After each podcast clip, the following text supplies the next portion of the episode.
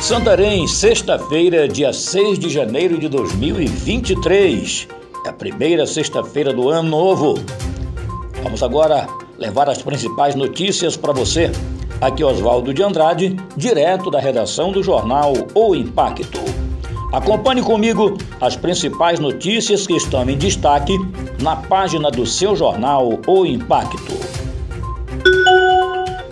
Homem vira alvo da polícia após militares verificarem arrombamento em igreja.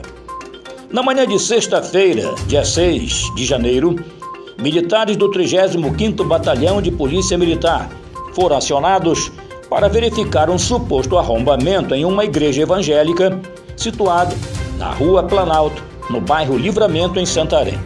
De acordo com o sargento Josué Alves, durante vistoria na igreja, policiais flagraram, sem querer, na residência ao lado, um indivíduo em posse de entorpecentes.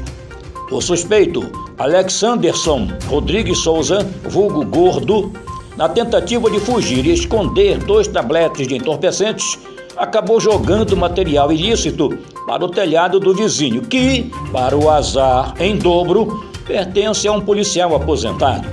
Diante do flagrante, o suspeito foi encaminhado à 16ª Seccional de Polícia Civil para os procedimentos cabíveis.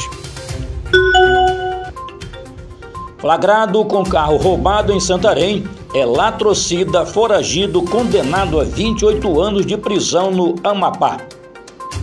Na noite de terça-feira, dia 3, a Polícia Rodoviária Federal, em fiscalizações rotineiras, avistou um veículo do modelo Toyota Hilux SW4 de cor branca QIQ 6C90 com alguns elementos que divergiam dos padrões de fábrica.